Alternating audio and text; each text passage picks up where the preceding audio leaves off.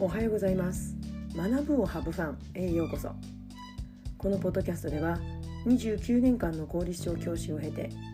現在フリーランスティーチャーとして活動中のじゅんじゅんが先生だって人生をハブファン。だから子どもたちも笑顔になれる。月曜日の朝ワクワクできる先生を増やしたい。そんな思いのもと YouTube、ポッドキャストから情報を発信しています。皆さんおはようございます。今日は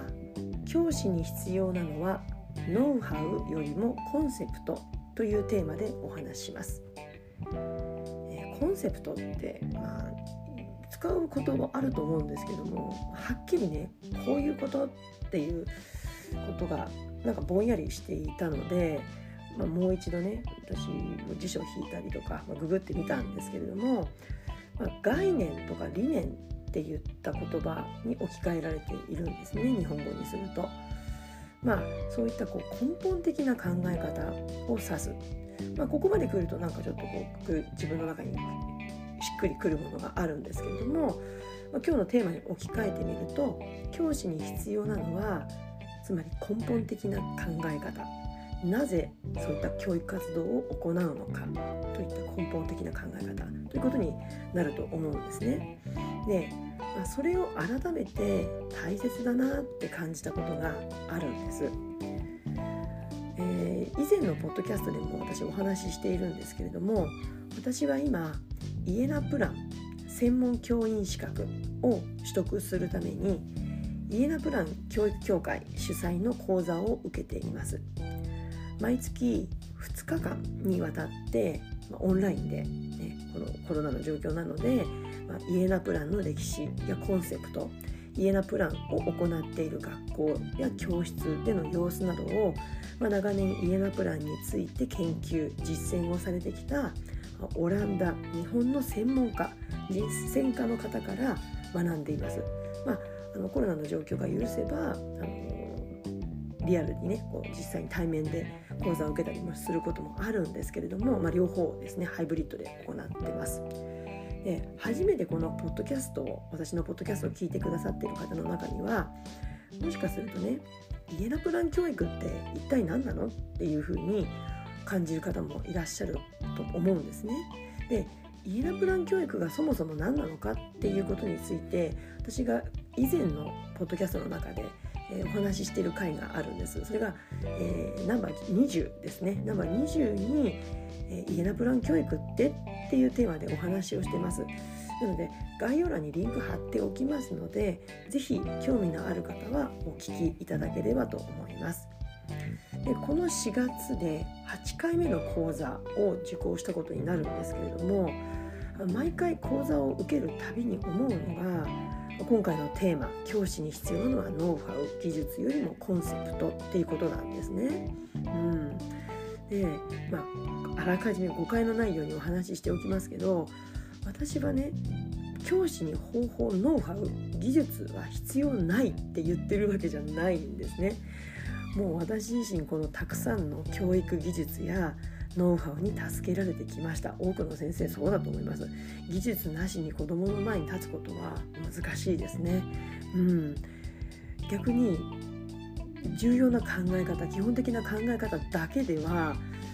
どうすることもできないですよね。集団の子どもたちを、まあ、ある程度人数の多い子どもたち普通の子どもたちを、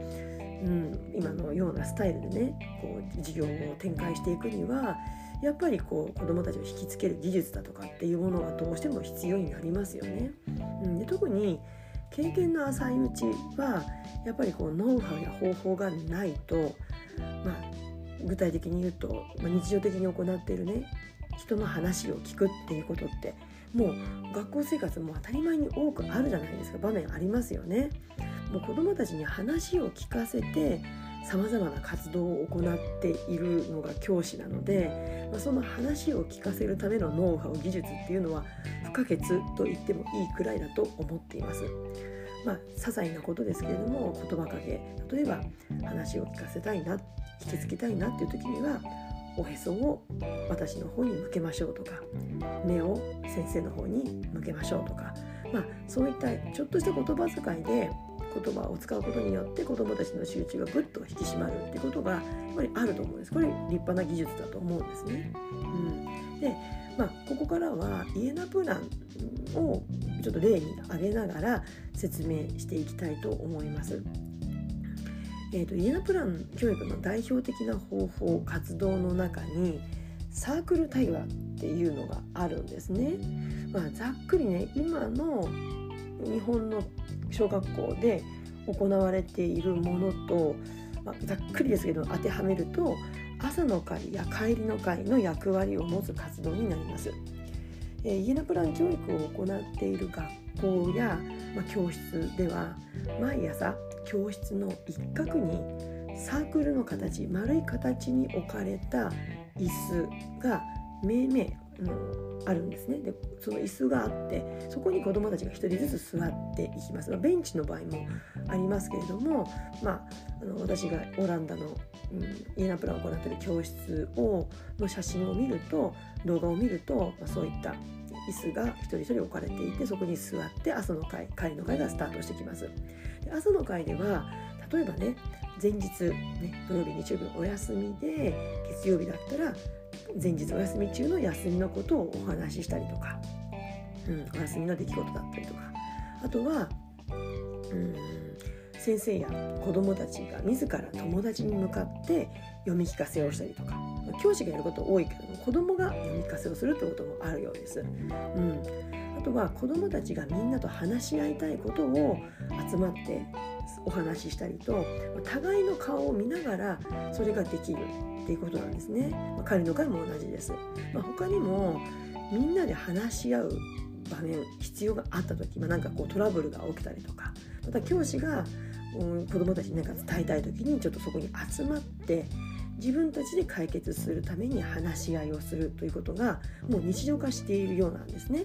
うん、でまあ、私も過去あのこのサークル対話っていうのをやってきました。で今はねやっぱりこのコロナの状況でなかなかこう密な状態になるのが難しいですから避けなければいけないので、まあ、私は今できる限りの、まあ、サークルとは言えないんですけれどもできるだけ子どもたちがお互いの顔が見合えるような形に机を配置しています。うん、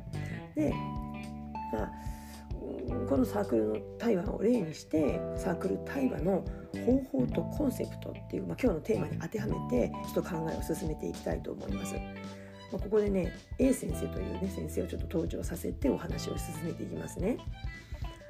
うん、A 先生はねこう本で読んだイエナプラン教育の実践の中で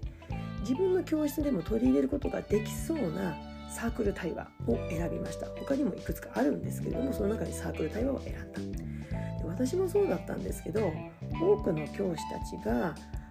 新しい方法をこうて、うん、取り入れるにはね A 先生の手順で取り入れることがやっぱり多いと思うんですね。本を読んで学ぶとか勉強会で見聞きして学ぶとか隣の先生がやっているのを教えてもらって学ぶっていうことがやっぱりあると思うんです。じゃあ A 先生はなぜサークル対話を新しく取り入れることにしたのか。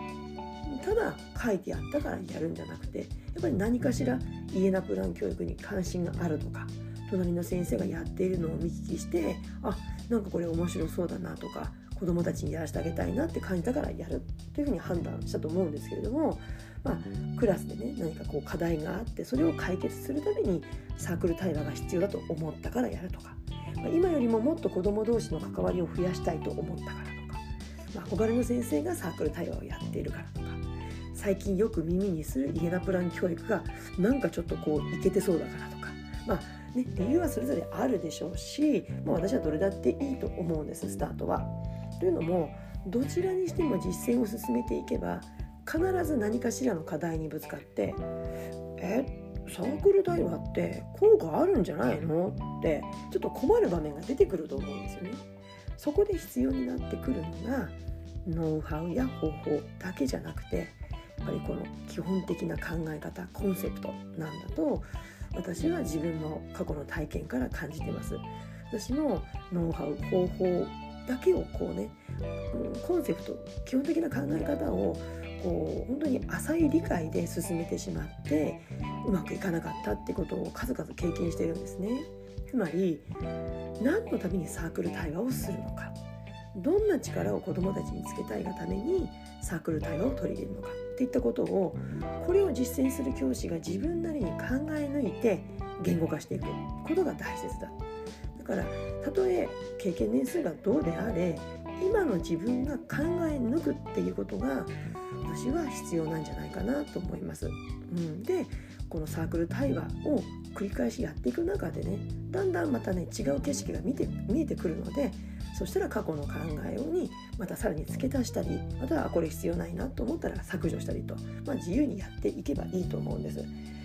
完全な正解があるわけじゃなくてやっぱり、ね、教師が目の前にいる子どもたちを見ながらいろいろ試行錯誤していくってことが価値があるんじゃないかなって思います。うん、なのであくまでも子どもたちの成長のため子どもたちの成長を支える環境の成長のためにノウハウや方法はあるそして子どもたちの成長とか環境の成長って言うけれどそれって一体どういうことなのかっていうコンセプト基本的な考え方の部分を自分の言葉でしっくりいくまで落とし込んでいくことで初めてノウハウや方法が使いこなせていくんじゃないかなと思います。まあ、今日はね教師に必要なのはノウハウよりもコンセプトについてお話をしました。このねコンセプトを探っていくっていうことが教師という仕事にはずっとついて回ると思います。で根本的な考え方に向き合うのってあくまでもね個人の作業になりますよね。ただ向き合う過程でこう自分とね考えを向き合う過程で悩みを相談したりあとは自分の考えを他者にシェアすること、ね、その相手がいることで一人で行うよりも独りよがりにならないで自分の考えを深めることができると私は思いますもしねお近くにそういった悩みを共有する環境が身近になければ今ね私が行っている無料企画でオンライン差しお茶会っていうのを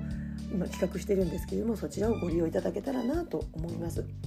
まあ、すでにねこのサービス無料企画は私の LINE 公式に登録していただいている方には先行してこのお知らせを送らせていただいてます。